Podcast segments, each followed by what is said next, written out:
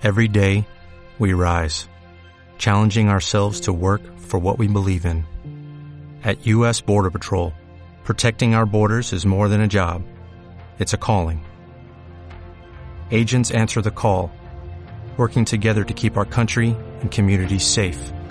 If you're ready for a new mission, join U.S. Border Patrol and go beyond. Learn more at cbp.gov/careers.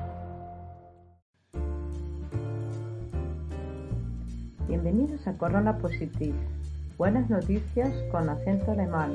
Good news with German accent. Hoy nuestra invitada habitual es Sabrina Sánchez, es secretaria de comunicación del sindicato Otras.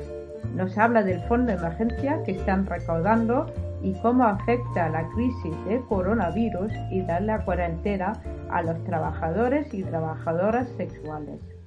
Pues bueno, nos afecta totalmente porque el trabajo se ha detenido, como todo, pero sin embargo, bueno, nosotras ya veníamos de una falta de reconocimiento de derechos laborales, de criminalización, de persecución, de, multas. Entonces, eh, con esto simplemente nuestra, nuestra situación se ha agravado eh, aún peor, porque ahora ni siquiera tenemos los ingresos que nos, nos sacaban adelante, ¿no? Y, que, y por los que precisamente muchas de nosotras ejercemos este, este trabajo, ¿no? Entonces, no hay, decidimos, decidimos eh, organizar esta eh, colecta de fondos, este crowdfunding, porque no hay a 32 días de, de, empezado el, estado de alarma en España, no hay un plan específico para las trabajadoras sexuales y en muy poquitos de los, o prácticamente en ninguno de los planes que se han aprobado desde el gobierno, eh, pueden entrar o podemos entrar las trabajadoras sexuales por alguna u otra razón. simplemente el hecho de, que nuestro trabajo no sea reconocido, ni siquiera cuando lo hacemos para terceras personas, eso nos pone en una situación sumamente vulnerable.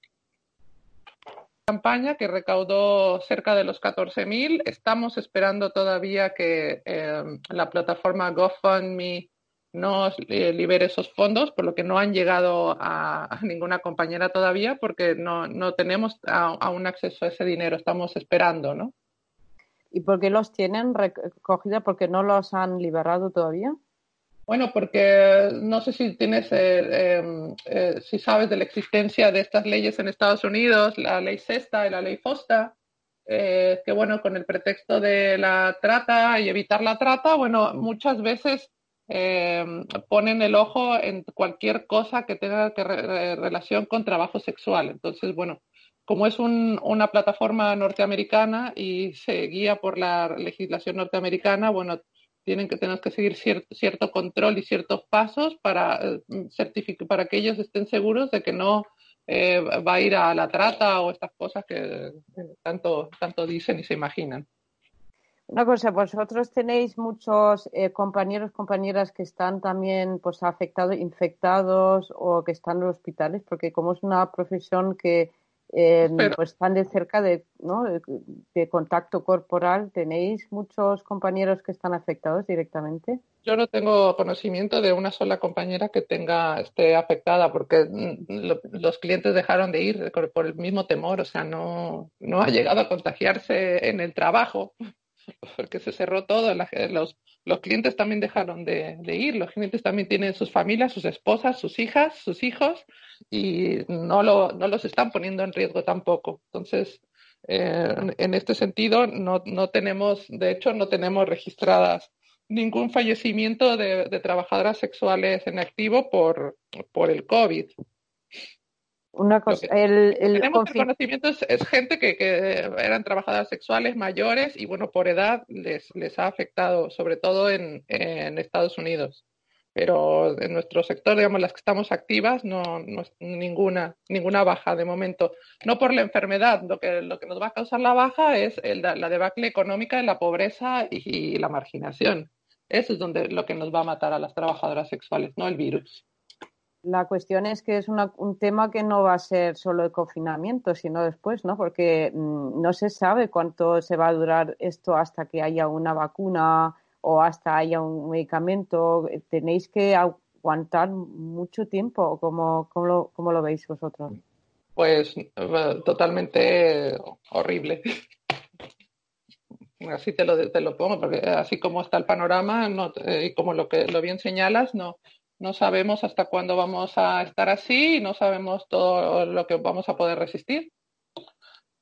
¿Qué alternativas busca, busca la gente? Es decir, he leído que hay muchos que se han ido pues, a plataformas online para eh, eh, desviar hacia allá. ¿Es así? ¿O hay también mucha, hay gente que se arriesga y sigue trabajando? ¿O cómo está el momento ahora? la gente que está también en los supermercados también se arriesga y tiene que seguir trabajando también. Entonces, em, sí, es verdad que tenemos compañeras que, no, no tienen ningún, ningún ingreso, tienen eh, hijos a su cargo, tienen eh, que mandan dinero a sus países y, bueno, algunas han trabajado, no es la mayoría. Como la mayoría de las personas que estamos en el confinamiento y es una minoría la que está trabajando en otros, en otros sectores. Entonces, lo que sí es verdad que mucho se ha movido online, pero es, es, un, es un sitio que no, no te da un resultado inmediato, tienes que posicionarte. No todas las compañeras están en, en posesión de móviles de,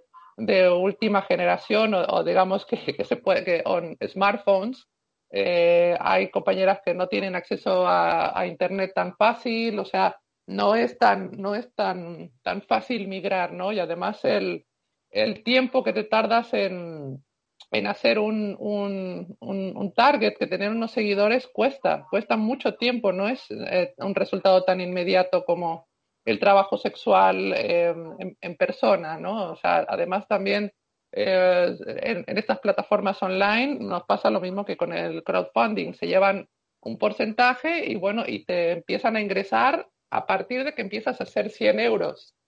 Y ellos se llevan un 20%. Entonces, eh, hay, para muchas no es opción, para otras sí, para otras ya lo venían haciendo y eh, se han visto reforzadas. O sea, es tan, este sector es muy, muy, muy heterogéneo. Entonces, las, las respuestas ante una emergencia así son diversas. Em, ¿Cómo pensáis vosotros seguís luego eh, después del confinamiento? Ahora, a lo mejor es el desconocimiento mío, pero ¿hay pensado pues trabajar con mascarillas o alguna protección o guantes? O no sé, ¿qué, qué, estáis planteando vosotros así prácticamente para, para seguir? Ducha. ducha al entrar y ducha al salir.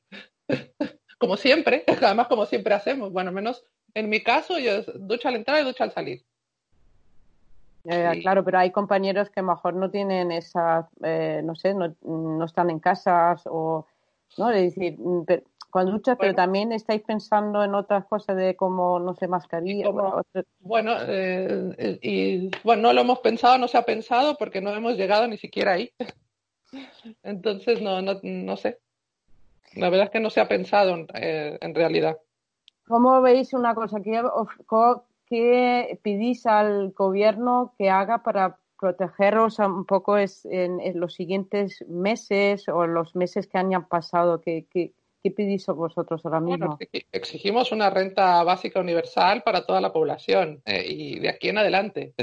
O sea, no solamente estos meses. Debería ser algo, eh, eh, digamos, una, una, una, prestación simplemente por residir en un, en, en, un país moderno y de primer mundo como es eh, un país europeo, ¿no? Entonces, lo, lo, ideal, lo que les pediríamos es esta, eh, esta renta básica universal con donación de alquileres eh, y, y, reconocimiento de nuestro trabajo, porque ya, ya, hemos, ya hemos visto, esto, el COVID está demostrando eh, lo que siempre han dicho las abolicionistas, ¿no? O sea, a ver, no, no se está ejerciendo prostitución realmente, no hay burdeles abiertos, no hay nada. Lo que hay son muchas mujeres, el 90% de nosotras que somos inmigrantes de fuera de Europa, eh, eh, estamos muriéndonos de hambre. O sea, ese es el resultado de cuando nuestros, cuando no tenemos derechos, no se nos reconoce el trabajo, no nos podemos acoger a nada, a ninguna medida gubernamental estamos totalmente fuera. Bueno, ahí está el resultado de, la negación de, nuestro trabajo como tal. es una situación muy complicada ahora mismo. ¿Qué, ¿Ves algo, sacas algo positivo de, esta situación?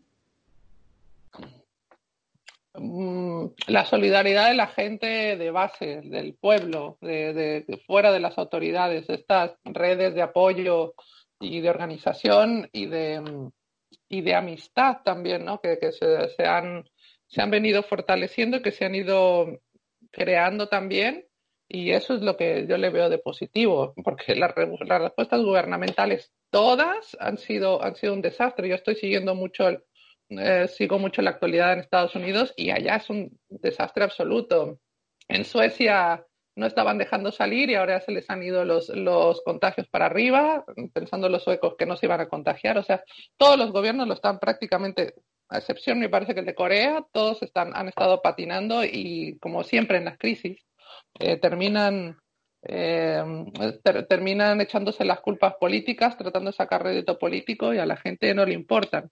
Y lo de lo positivo que hay es que a la gente sí que le importa a la propia gente, ¿no? estamos más seguras que solamente nos, nosotras, entre nosotras mismas nos vamos a, a sacar las, como se dice en España, las castañas del fuego. Sí, eso es verdad. Pues muchas gracias por todo, Sabrina, y mucha pues nada, mucha, mucho ánimo y sobre todo mucha salud para, para ti y para todos tus compañeros y compañeras, ¿vale? Pues, pues muchas más, muchas gracias, Katia. Que vaya muy bien. Un abrazo. En sucesivos días tendremos nuevos ejemplos positivos de llevar esta situación tan complicada siempre con acento alemán. Este programa se ha podido hacer con la ayuda de nuestros community managers Elisa Martín y Sergio Centeno y la empresa de seña OMyMac.